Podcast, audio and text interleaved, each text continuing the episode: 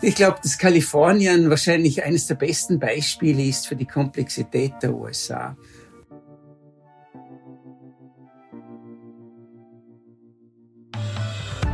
California, here we come. Und damit hallo zu einer neuen Folge von Austria's Überall, zum Export-Podcast der Außenwirtschaft Austria.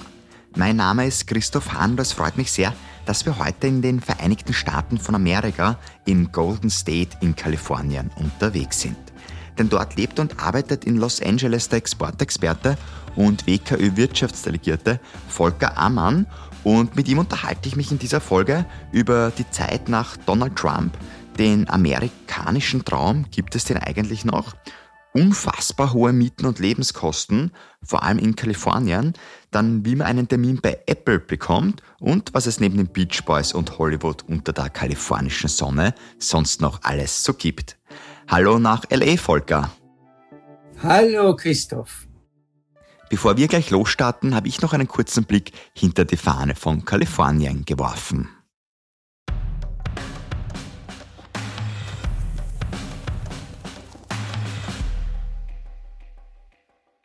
California Dreaming. Wer kennt nicht den Song, der die Sehnsucht nach dem Golden State weckt? Vermutlich hat sich das auch Arnold Schwarzenegger gedacht, der nicht nur hoch hinaus wollte, sondern es auch schaffte. Ebenso wie der Küstenmammutbaum im Redwood Nationalpark, dem mit knapp 116 Meter Höhe nur mehr 20 Meter auf die Spitze des Stephansdom fehlen. Ja, beachtlich, wie auch die Golden Gate Bridge, alleine die speziellen Drahtseile dieser könnten nämlich dreimal die Welt umarmen. Und umarmt hat man sich in Kalifornien auch sicher nach dem Goldrausch im 19. Jahrhundert. Nicht ganz so goldig war aber wohl die Amtszeit von Richard Nixon, der einzige US-Präsident, der in Kalifornien geboren wurde. Für ihn hieß es Watergate statt Golden Gate. Und wie goldig die Zukunft in den Vereinigten Staaten nun ist, das erfahren wir jetzt von Volker Ammann.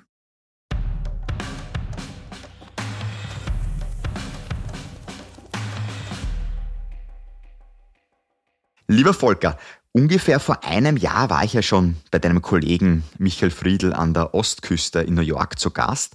Das war kurz nach der Zeit, wo das Kapitol gestürmt wurde. Und ich habe ihn gleich mal gefragt, wie eigentlich so die Stimmung im Land ist. Und da hat er natürlich gesagt, ja, aufgeheizt. Aber man wird schauen, wo sich das jetzt hinentwickelt, auch unter dem neuen Präsidenten Joe Biden. Und er hat auch gleich gesagt, dieses America First wird auch bleiben. Vielleicht wird es ein bisschen mehr dieses Buy American werden, mit einem etwas freundlicheren Gesicht. Aber dieser Kurs, der wird schon gehalten werden. Jetzt möchte ich von dir zu Beginn jetzt keine politische Einschätzung, aber ein bisschen so ein Bild von der Stimmungslage bei dir jetzt im Land. Wie ist denn es gerade? Also ich mache das jetzt ganz anders wie der Michael, ich werde mir dauernd widersprechen, aber bevor der Eindruck eben entsteht, dass ich mir ständig widerspreche, durch die Pandemie steht natürlich die Welt schon auch in den USA wirklich auf den Kopf und, und niemand hat wirklich die Antwort, was ist real, wie schaut die neue Weltordnung äh, hier jetzt im Moment aus, wo entwickelt sich das Leben hin. Mit anderen Worten, die neuen Realitäten wurden nach den Fake News eigentlich noch verrückter. Zeitungsartikel, Nachrichten, Meldungen im Netz, sie, sind, sie können eigentlich widersprüchlicher im Moment nicht sein. Äh, und die Menschen sind auch polar, polarisierter. Und das trifft eben auch jetzt für die USA zu. Ja.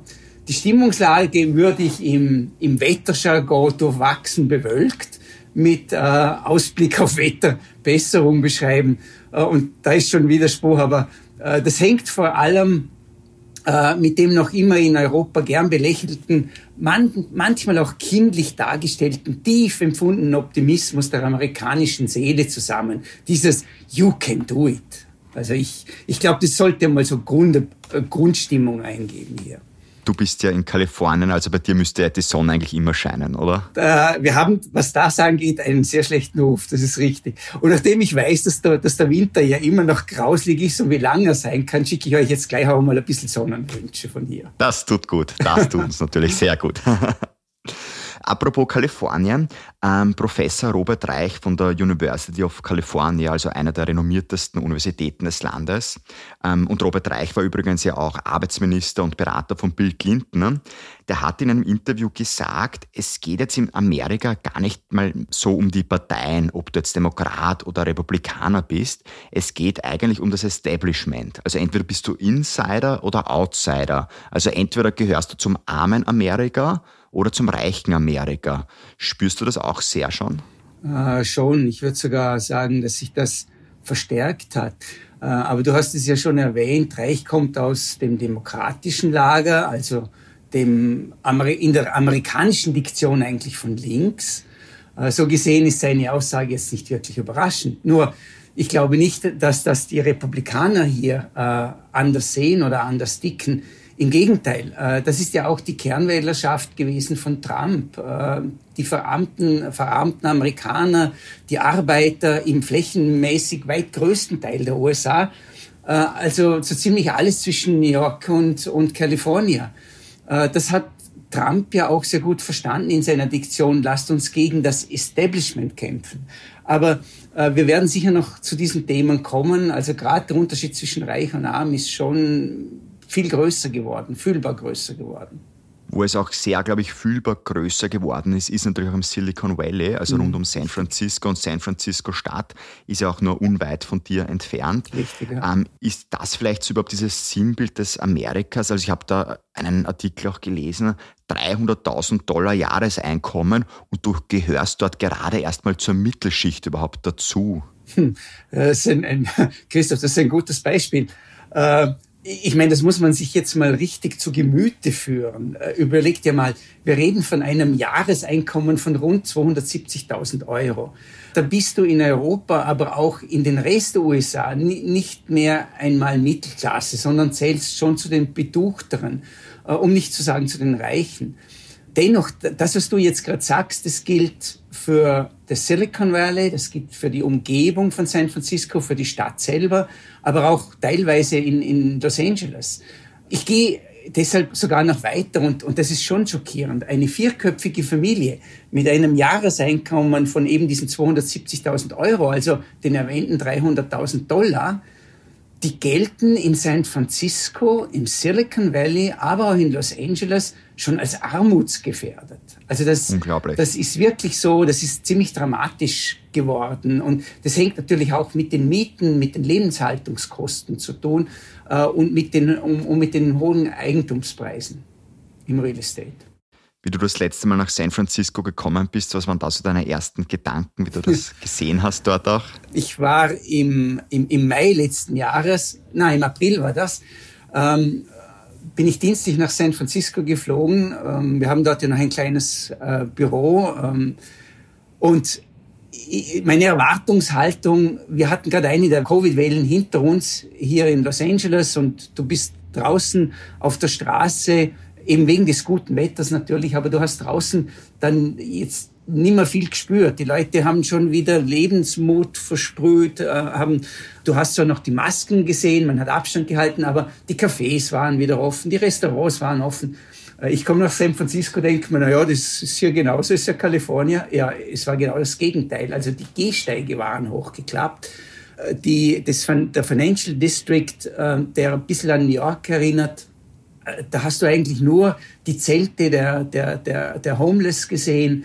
Im Hafen unten, wo sich sonst in, in Normalzeiten die Menschen so dicht dummeln, dass du die Füße hochziehen kannst und sie tragen dich in eine Richtung, da war ich alleine.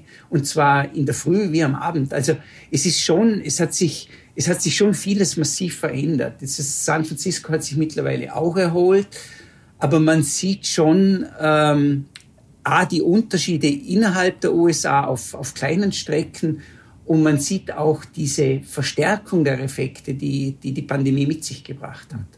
Wenn wir jetzt ein bisschen auf der Sunny Side bleiben möchten, bei dir in Kalifornien, Los Angeles, Umgebung, ähm, was gibt es denn da außer den Beach Boys und Hollywood noch so zu berichten? Ich glaube, dass Kalifornien wahrscheinlich eines der besten Beispiele ist für die Komplexität der USA. Ähm, wenn wir uns mal die Landkarte fürs geistige Auge holen wollen, allein schon wenn du die Landkarte der, der EU oder Europas äh, auf jene der USA legst, dann sind ja die USA äh, fast doppelt so groß. Die Wirtschaftskraft ist immer noch ein Vielfaches der EU. In Kalifornien sind ja auch nicht nur im Silicon Valley die, die, die Big Five der Tech-Welt, also Amazon, Apple, Google, Facebook, äh, jetzt heißt es Meta, Microsoft oder Arnold Schwarzenegger oder eben die Beach Boys zu Hause. Was viele nicht wissen, alleine Kalifornien ist die fünftwichtigste, fünftgrößte Wirtschaftsregion der Welt. Ähm, das BIP Kaliforniens alleine entspricht jenem von vergleichbar Frankreich oder jenem UK, also dem Vereinigten Königreich, und hat fast schon die Wirtschaftskraft Deutschlands. Und da sind wir nur bei einem Bundesstaat der USA. Äh, innerhalb der USA auch ein kleiner Vergleich. Die Wirtschaftskraft Kaliforniens ist fast doppelt so groß wie jene des nächstfolgenden Bundesstaates. Das sind Texas oder New York. Also wir reden hier äh, bei, von, von, ungefähr drei Billionen US-Dollar äh, in, allein in Kalifornien. Das ist eine gewaltige Wirtschaftskraft. Äh, ich gebe dir noch ein anderes Beispiel, äh, dass man auch vielleicht äh, ein Gefühl bekommt für Kalifornien. Viele wissen, dass in Los Angeles und Long Beach große Containerhäfen liegen, aber dass 40 Prozent aller Waren, die in die USA kommen, über diese zwei Häfen abgewickelt werden, das wissen die wenigsten. Das heißt wirklich 40 Prozent aller Warenleistungen, die in die USA kommen, laufen oder werden abgewickelt über die, die, die Häfen äh, von Long Beach und, und, und Los Angeles. Äh, jetzt kann man sich, glaube ich, auch ganz gut vorstellen, was es bedeutet, wenn es da zu Supply Chain Problemen kommt. Ja, also, ähm, ja. Also das vielleicht nur ein kleiner Vergleich, was Kalifornien noch bedeutet, außer Beach Boys und Schwarzenegger. Ja, absolut gewaltige Zahl, die du gerade genannt hast, muss man ehrlich sagen. Bei uns spielt ja auch die Geschäftskultur immer eine große Rolle in unserem Podcast. Mhm. Und da möchte ich jetzt mit dir ein bisschen auf die Kalifornier blicken, wie die eigentlich so auch im Geschäftsalltag sind. Ähm, ja, Surfershorts wahrscheinlich am Strand, aber im Büro dann auch Surfershorts oder wie kann man sich das so vorstellen? naja, äh, seit Covid würde ich sagen, genauso wie in Österreich, in der Pyjama-Hose und dem weißen Hemd äh, äh, fürs Zoom, nicht? Ähm, also in, in hängt davon jetzt ab, wo man sich in, in Kalifornien gerade bewegt. Ich würde sagen, in San Francisco nicht mal im Sommer in Shorts, weil es ja im Bay Area auch im Sommer äh, ganz schön kühl werden kann durch, durch die, die Brisen vom Pazifik und, und jeder kennt die Nebelbänke von San Francisco. Äh, Im südlichen Kalifornien können es schon die, die Surfer-Shorts sein. Äh, na, ehrlich, die Millionengeschäfte, ich glaube, da ist jetzt kein großer Unterschied mit, mit, mit Österreich. Ich würde sagen, das passiert hier genauso wie im Rest der Welt. Also bildlich gesprochen, hinter den verschlossenen Türen der Konzerne, in dem Fall halt dann wahrscheinlich eher den New Tech und Technologiekonzernen. Die kleinen, die neuen, die Startups, ähm, naja, da würde ich sagen, durch wirklich harte Arbeit und wirklich, wirklich viel Fußarbeit zumal eben die Konkurrenz und die Dichte an neuen Jobs und jungen Entrepreneuren, vor allem im Silicon Valley, einfach enorm hoch ist. Ähm, jetzt könnte man fragen, warum ist das so? Naja, da würden wir wahrscheinlich dann über das Thema sprechen, was macht das Silicon Valley so anders? Also, aber es geht dann um das, äh, ja, ums Tun, sage ich mal. Ich muss jetzt auch kurz einhaken. Ähm, wir sind ja auch bei Videotelefonie gerade verbunden und du hast ein weißes Hemd an. Ob du unterhalb einen Pyjama an hast, das kann ich jetzt nicht sagen.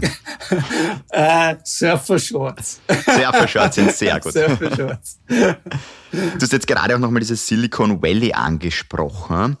Was macht denn diese ja, Area eigentlich so besonders, dieses Alleinstellungsmerkmal, wenn man so möchte eigentlich? Von erstens die Leute, die dort leben, einfach dieses schnell getaktete, diese Millionenabschlüsse übers Handy, dieses bisschen abseits der Business-Etikette manchmal auch. Was für ein Spirit ist da dahinter? Na, es ist eben, ähm, wenn ich mich recht erinnere, der Michael in seinem letzten Interview mit dir hat, hat äh, von dem ähm, äh, tun wir mal gesprochen, ja, und, und weniger schauen wir mal, glaube ich, so hat das genannt gehabt. Ähm, und jetzt, ohne, ohne Frage, das ist aber hier auch eine Frage des Überlebens, und zwar in den gesamten USA. Äh, es gibt ja auch kein, kein staatliches Auffangkissen. Hier bist du wirklich auf dich selbst angewiesen. Da hilft nur schnell, schnelles Tun. Ähm, darum auch diese andere Fehlerkultur, weil wenn du schnell tust, machst du auch schneller Fehler. Das wird aber hier auch akzeptiert. Du machst ja halt nicht fünfmal die Fehler. Ähm, aber es ist schon dieses dumme, und, und dieses Schnellmachen. Ja? Und das ist notwendig, weil einfach die Konkurrenz viel zu groß ist und dann sind die, die Preise ja immens. Du kannst dir, sage ich mal, ein Startup, der ins, in Silicon Valley kommt, hat nicht wahnsinnig viel Zeit, weil, wie gesagt, Real Estate ist teuer, er muss ja trotzdem irgendwo wohnen, äh, die Lebenserhaltungskosten sind sehr hoch. Das heißt, der Markt peitscht dich an zum Tun. Äh, das ist sicher einer der, sage ich mal, der Schlüsselfaktoren dort. Und dann sind wir wieder bei der Sonne und bei den Palmen. Das, das führt natürlich schon dazu, dass die, die Gemüter etwas freundlicher sind. Und die Amerikaner sind ja per se freundliche und, und sehr offene Menschen. Und das ist in Kalifornien wahrscheinlich noch etwas verstärkt. Das würde ich in Europa auch mit dem Süden vergleichen. Mehr Sonne hat einen Einfluss auf unsere Gemüter. Es ist so. Absolut. Das hat es definitiv. Wie schwer würdest du auch sagen, ist es dann in ein Netzwerk reinzukommen, auch in diesem Silicon Valley? Ich meine, auch einer eurer, sag ich mal, Hauptaufgaben sind natürlich auch sozusagen Geschäfte zu vermitteln, Leute zusammenzubringen, ja. die Unternehmen zu unterstützen. Ja. Ist das da vielleicht im ersten Schritt sogar etwas leichter in Amerika oder würdest du sagen, etwas schwieriger sogar jetzt an der Westküste bei dir? Ich, ich würde sagen, es ist, ich würde sagen, es stimmt beides. Also da gibt's keine richtige Antwort drauf, weil der Vorteil ist, ist diese Unternehmens- und Entrepreneur- und äh, VC-Dichte, die du dort hast. Ja, das, das ist ein Vorteil. Wenn du natürlich einen Cluster hast, ist die Gefahr, sage ich jetzt mal, jemanden zu treffen, mit, äh, wo, wo du aufschlägst, höher. Ja? Also deine Trefferquote ist höher. Äh, aber auf gleichzeitig hast du viel größere Konkurrenz. Und größere Konkurrenz heißt natürlich auch mehr Anstrengung. Du stehst halt gleich mal in der Reihe. Und da sind wir beim nächsten Punkt, aber das ist auch eine uralte amerikanische Geschichte. Du hast halt nicht wirklich... Äh, eine halbe Stunde dich vorzustellen. Du musst es schaffen, deinen O-Ton, dein, dein, dein, dein Sales-Pitch, sage ich mal, wirklich, den musst du trainieren, dass du den in fünf Minuten da hast. Ja, die, die Amerikaner sind wahnsinnig gute Netzwerker. Netzwerker heißt eben viele Leute schnell kennenlernen und ähm, und, und das gilt auch im Silicon Valley. Ja, du, du, du hast den Vorteil, dass die Eintrittsbarrieren manchmal gar nicht so hoch sind, manchmal schon. Wenn du, wenn du zu Apple willst und du stellst dich dort in die Reihe, na good luck. Äh, aber es kann dir auch passieren, dass du den richtigen äh, Kontaktpunkt in einem Kaffeehaus triffst. Und dann redest du, da sind wir bei diesem Netzwerk, ja, und der mhm. Dichte. Äh, und dann äh, führt einfach das eine zum anderen. Und, und ich glaube, das macht das Silicon Valley auch aus, ja. Jetzt hat New York ja den Ruf, die Stadt, die niemals schläft. Schläft eigentlich das Silicon Valley manchmal oder schläft das auch nie, kann man sagen? Es ist sicher relaxter als New York City. Ich war ja vor, ich meine, man soll das jetzt auch nicht vergleichen, weil das New York verändert sich ja innerhalb kürzester Zeit immer, aber ich glaube, das kennt jeder. Ja, New York äh, kennt jeder als der Bustling City, äh, eine, eine Stadt, die niemals schläft. Das ist in Kalifornien Insgesamt ist es relaxter. Das heißt aber nicht, dass die Arbeit per se einfacher ist. Das würde ich so nicht sagen. Du kannst ähm, in, in, in Los Angeles beispielsweise Downtown, wenn jetzt äh, Covid nicht wäre, genauso, ist genauso eine Stadt, die nicht schläft. Ähm, San Francisco auch nicht gerade. Wenn du wirklich im Silicon Valley unterwegs bist, sage ich mal, da wird es dann in den Nachtstunden schon eher ruhig. Ja, das ist dann, also da hast du geregeltere Arbeitszeiten spürbar. Das heißt nicht, dass die Leute in den Büros nicht arbeiten wie die Verrückten. Nochmal, du hast dort die Big Five äh, von Apple angefangen über Google, über Meta, früher Facebook. Ähm, das, da, da brennen die Lichter auch nachts. Ja. Kann ich mir gut vorstellen. Jetzt sind sowohl in New York, aber auch in Kalifornien natürlich sehr viele Menschen, die ihren amerikanischen Traum leben, wenn man so möchte. Und ich habe sehr spannend gefunden, Markus Lanz war für das ZDF äh, in Amerika unterwegs. Er hat das dann auch in einer Dokumentation Amerika ungeschminkt genannt. Und er hat so ein bisschen hinterfragt, gibt es diesen amerikanischen Traum eigentlich noch? Was meinst du? Gibt es diesen amerikanischen Traum eigentlich noch? Also ich würde so sagen, er, er wird zunehmend und fühlbarer, schwerer zu leben. Aber ja, ich glaube schon, dass es ihn noch gibt. Am, am, am Ende des Tages ist das ja auch der Leim, äh, der dieses vielschichtige und komplexe Konstrukt Amerika und diesen American Dream äh, zusammenhält. Ja? Also die Vereinigten Staaten von Amerika sind ja kein Nationalstaat und, und, und auch keine identitätsstiftende gemeinsame Kultur. Jedenfalls nicht im eigentlichen Sinn. Wenn wir das historisch betrachten wollen, ist, ist ja eigentlich die Antwort von Menschen, die ihre, ihre Länder verlassen haben oder immer noch verlassen, um Dinge neu anzugehen. Ja, die, also die beginnen ja eigentlich den American Dream, bevor sie überhaupt auswandern. Und der Auswanderer, der, der seiner Heimat den Rücken kehrt, äh, und, und das war auch früher so, die beginnen ja dann mit einem neuen Fundament. Sie brauchen äh, sie, oder sie brachten eine, eine gesunde Skepsis ins Land, ähm, Skepsis gegenüber staatlichen Einfluss zum Beispiel. Ähm, sie glauben dann an Selbstverantwortung, weil sie wissen, ich, ich bin auf mich selbst gestellt, es ist ein neues Land. Ähm, sie, sie wollen und suchen eine individuelle Frei, äh, Freiheit. Und dann sind wir halt auch bei diesem etwas, ja, bei diesem positiven Menschenbild, das, das viele dann mitbringen, weil sie, sie möchten ja was verändern, sie wollen was, was, was Neues tun und sie möchten sich gegenseitig auf Augenhöhe begegnen. Und ich glaube, das sind jetzt die Dinge, die, die eben dieses Amerika immer noch auszeichnen oder ausmachen. Und daraus entsteht ja dann auch das You can do it. Dieser, dieser Glaube an, an natürliche Eliminierungsprozesse, das gilt im Leben genauso wie in der Wirtschaft, die sind eben, eben diese Grundlage und dieser Leim dieses komplizierten Amerikas. Und wir kennen das alle. Das hört man von Amerika auch immer. Wer, wer, wer nicht reich ist, hat zu wenig gearbeitet. Aber es, es hat auch den Vorteil, dass sie eigentlich nicht neidbesessen sind. Das wird im Moment zwar ein bisschen schwieriger, das muss ich zugeben, weil die Kluft zwischen Reich und Arm größer wird. Aber äh, ein, ein Kollege hat das eigentlich mal ganz gut beschrieben. Äh, er sagte, jeder darf selbst entscheiden, ob er dick oder dünn oder krankenversichert ist. Und das sind die USA. Ja, also das unterscheidet auch die Amerikaner, glaube ich, dann schon sehr stark von uns Österreichern. In der Dokumentation war auch sehr spannend, muss man sagen. In Texas zum Beispiel ein Barbecue-Stand, wenn du mit Waffe gekommen bist, hast du 10% auf deinen Burger und dein Steak bekommen, weil die eben so stark für die Eigenverantwortung sind. Und ja, wie auch immer, das lassen wir jetzt mal so stehen.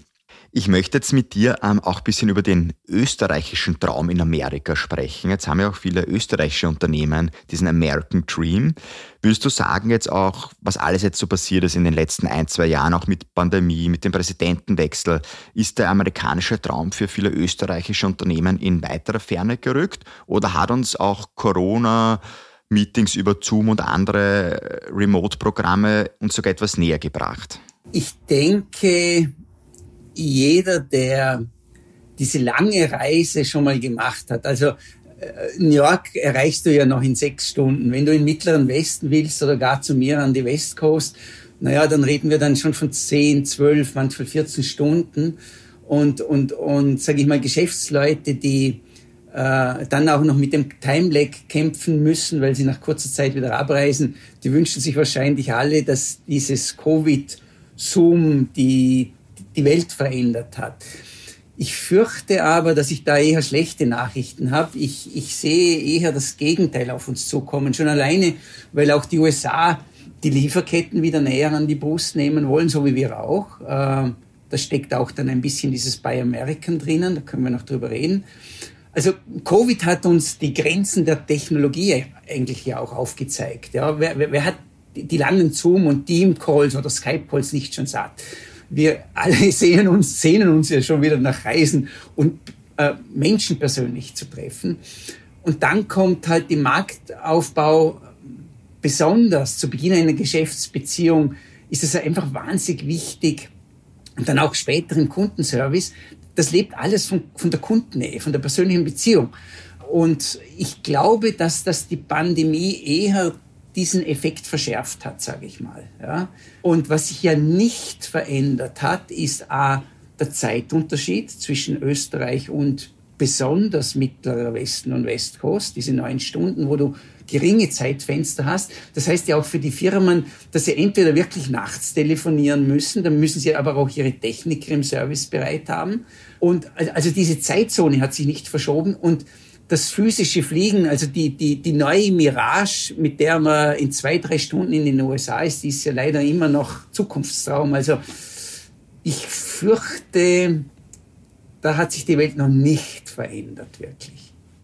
Also so ein bisschen dein Tipp, wenn es geht, doch persönlich vorbeikommen. Da hat man einfach mehr davon. Ich glaube, es ist, äh, ich, ich glaube, dass es zukünftig wichtiger denn je sein wird. Das ist meine ehrliche Meinung dazu. Ähm, die Menschen haben ja, es hat sich in der Geschichte schon äh, vieles verändert, weil wir alle mehr reisen. Die meisten von uns reden, reden fast schon perfekt das Englisch. Äh, die Welt ist ja zusammengerückt.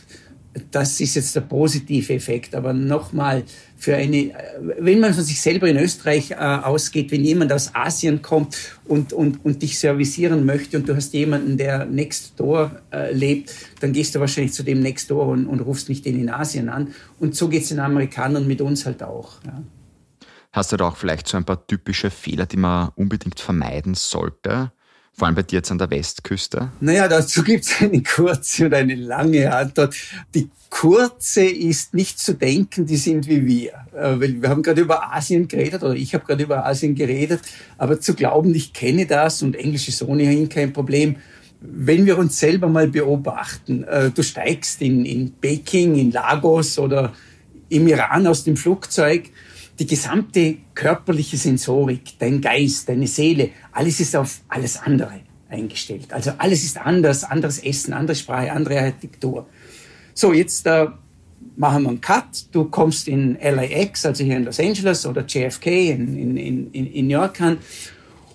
Und jetzt rechnest du zwar im Falle von New York, haben wir darüber gesprochen, mit mehr Trubel, im Falle von LA mit mehr Sonne und Palmen. Aber im Grunde sagst du dir oder denkst du dir, kenne ich alles. Die schauen aus wie ich, die reden wie ich, die essen dasselbe wie ich. Das kenne ich. Und dann kommt noch dazu Hollywood und das Kino, die uns beide seit Jahrzehnten berieseln und uns Amerika ohnehin ganz vertraut machen. Dazu, wie gesagt, kommt noch, wir alle reden perfektes Englisch, also all good. Ich kann nur sagen, reingefallen. Die USA sind komplex und genau diese Komplexität führt halt immer wieder zu Missverständen. Ja, ich würde sogar, sogar sagen, zu Enttäuschungen. Äh, das heißt, äh, ein Fehler ist, sich nicht vorzubereiten. Kurze Antwort. Kurze Antwort, das war jetzt die kurze Antwort. Sehr gut. Das willst du lange nicht mehr hören. ähm, du hast die Komplexität angesprochen. Ähm, jetzt sind wir natürlich den Deutschen, den Italienern als Österreicher sehr nahe. Mhm. Aber die USA sind dennoch neben den zwei Ländern unser wichtigster Exportpartner ja. natürlich. Ähm, jetzt hat Donald Trump, wir haben auch schon ein bisschen drüber gesprochen, diesen America First Kurs gewählt. Und Joe Biden hat es ein bisschen in Buy American umgefärbt, wenn man so möchte. Ja. Was heißt das jetzt auch für Österreich, würdest du sagen, in der nächsten Zeit? Also mittel- und langfristig, es gibt ja jetzt im Moment gerade, werde ich wieder auch gefragt zur Exportstatistik und Italiener äh, sind jetzt zweitgrößter Markt. Ich, ich sage mittel- und langfristig werden die USA nach Deutschland weiterhin der größte Wirtschaftspartner für uns sein und bleiben. Äh, dafür gibt es sehr viele Gründe. Aber zu deiner Frage America First äh, oder Buy American, das, das hat ja alles schon äh, alle möglichen Namen dafür gegeben. Äh, und jetzt egal, welchen Slogan man da verwenden will, die Idee, die Motivation ist natürlich dieselbe. Wir kennen und erleben ja ähnliche Dinge auch in Europa und in Österreich. Äh, Fakt ist, schon selbst äh, unter Obama gab es das. Aber Fakt ist auch, dass unsere Firmen, unser Exportbemühen, dem hat das alles nicht geschadet. Ganz im Gegenteil. Wir, wir haben sogar, wir haben sogar immer mehr verkauft.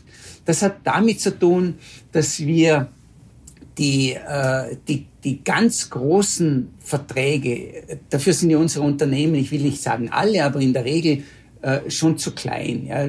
Wenn wir allein Richtung Infrastrukturpaket schauen, wir werden jetzt nicht beginnen, morgen die Straßen zu bauen oder die Eisenbahnnetze zu bauen, äh, aber wir liefern zu.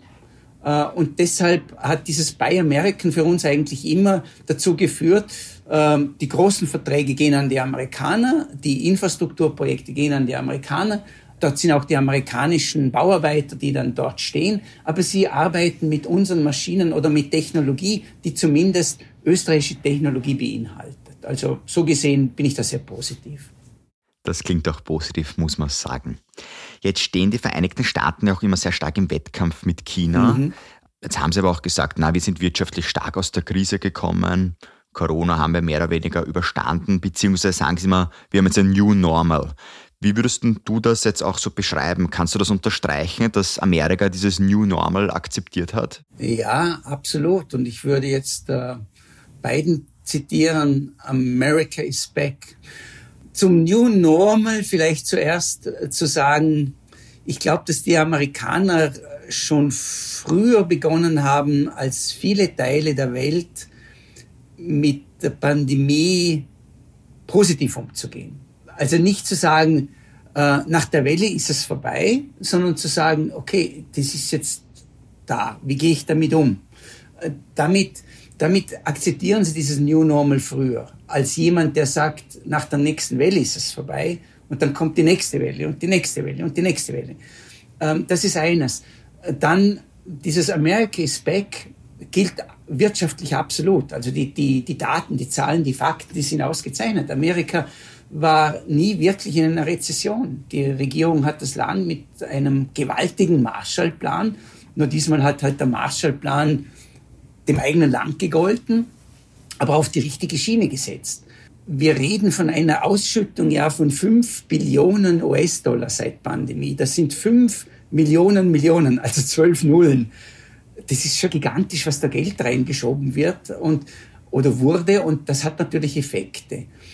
Äh, und dann darf man nicht vergessen, Amerikas Wirtschaftsleistung ist nach wie vor um vieles höher als zum Beispiel jenes aller 27 EU-Mitgliedstaaten zusammengerechnet. Damit ist Amerika immer noch die Wirtschaftsmacht. Sie ist achtmal so kräftig wie Indien, 13 mal so groß wie Russland und, und, und, und. Also da kann man nicht sagen, Amerika hat ein Problem. Ja? Also es geht ihnen gut, würde ich mal sagen.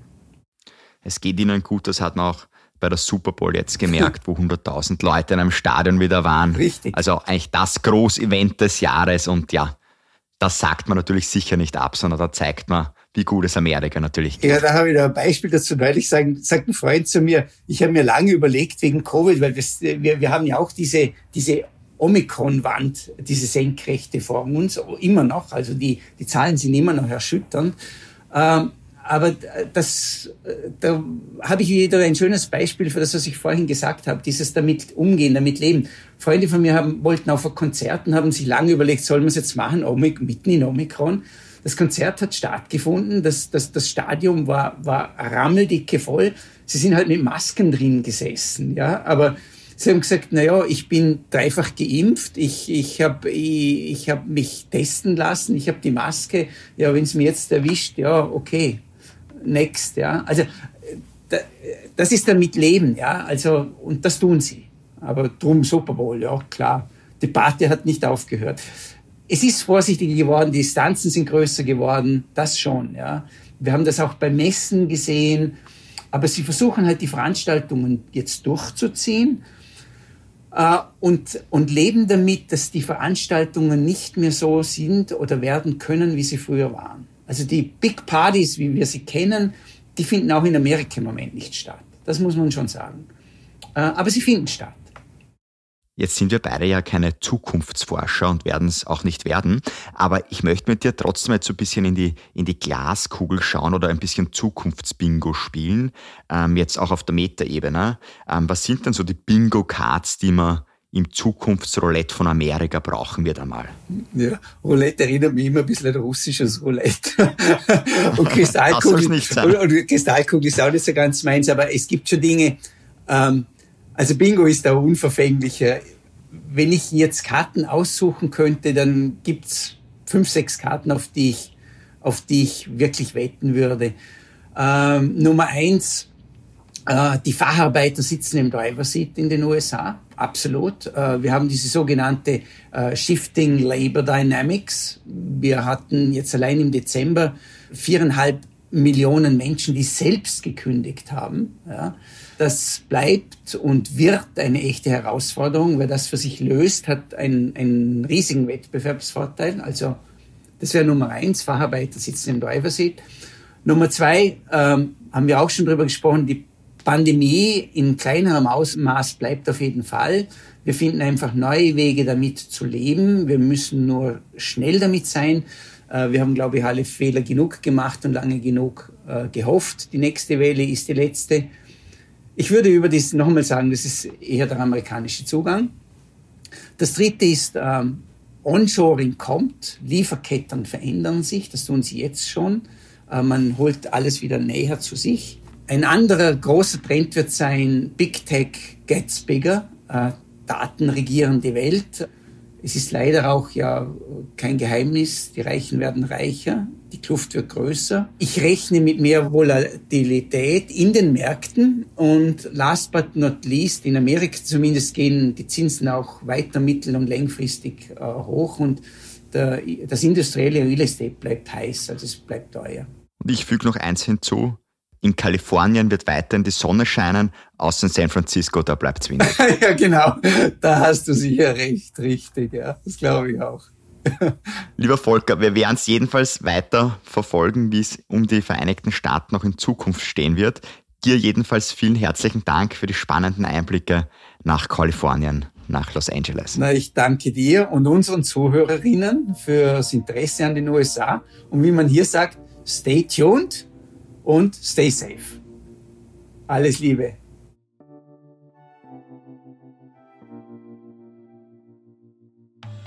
Ja, das war es jetzt mit unserer Reise an die Westküste. Und wer noch mehr über die USA erfahren möchte, der kann in unsere allererste Folge reinhören. Da waren wir nämlich bei Michael Friedler an der Ostküste in New York zu Gast. Beim Podcast wird es bei uns aber sonnig nun bleiben. Es geht nämlich in zwei Wochen nach Südamerika, nach Buenos Aires und da werden wir uns die Argentinier genauer ansehen. Ich hoffe, wir hören uns dann auch wieder. Bis dahin eine schöne Zeit. Mein Name ist Christoph Hahn und nicht vergessen, Austria ist überall.